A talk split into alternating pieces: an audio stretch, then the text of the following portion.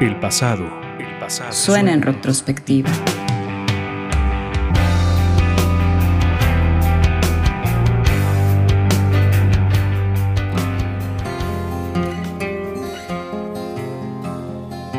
una de las voces femeninas más importantes en la historia de la música de Norteamérica y cuyo legado se extendió por el resto del continente. Con una fuerza enorme en su canto, un compromiso arduo con las causas sociales y una obra que siempre abogará por los derechos humanos y la justicia. Ella se levanta ante la historia como una mujer enorme.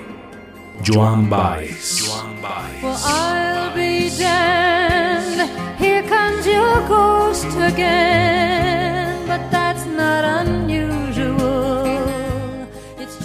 Nació en Estados Unidos en 1941 y tuvo una infancia marcada por los viajes debido al trabajo de su padre en la UNESCO. Los distintos lugares en los que vivió le fueron otorgando la visión de las carencias sociales que hay en el mundo. Ver a Martin Luther King hablar sobre la no violencia fue una inspiración enorme para construir su forma de pensar.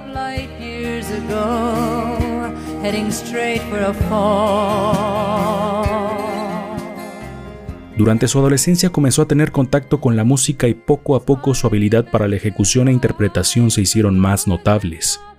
Ya en su juventud comenzó a tocar en clubes pequeños donde la escena folk de Estados Unidos surgía con fuerza.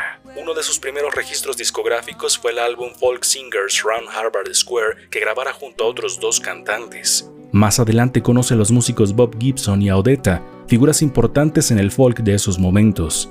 Gibson le ofrece tocar en el Festival de Folk de Newport en 1959, siendo el comienzo de su carrera profesional.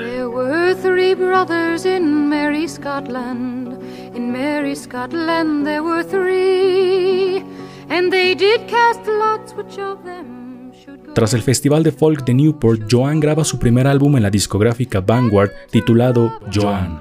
El formato de guitarra y voz le hace conseguir un éxito significativo, logró una certificación de disco de oro.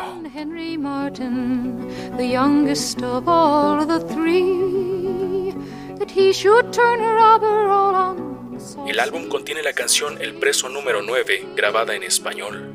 Al preso número 9 ya lo van a confesar. Estaré en la celda con el cura. La carrera musical de Joan es extensa con canciones propias y covers que hizo de artistas como Bob Dylan, Violeta Parra, Pete Seeger, los Rolling Stones, entre muchos otros.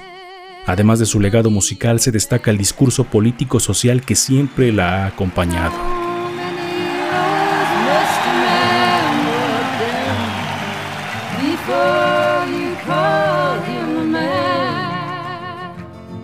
Joan se ha involucrado en diferentes luchas sociales que apoyan la no violencia y el respeto a los derechos humanos. Mostró abiertamente su postura en contra de la guerra de Vietnam.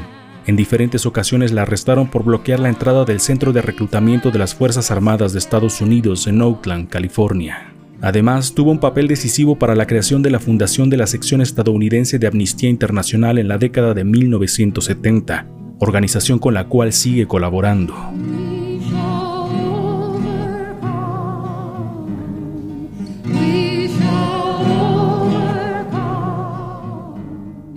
Joan posee un gran corazón, capaz de sentir las injusticias que se cometen en todo el mundo, comprometida con las causas sociales. Su poderosa voz siempre nos acompañará en la lucha. Joan Baez, la reina de la canción de protesta. La retrospectiva en ruido de fondo.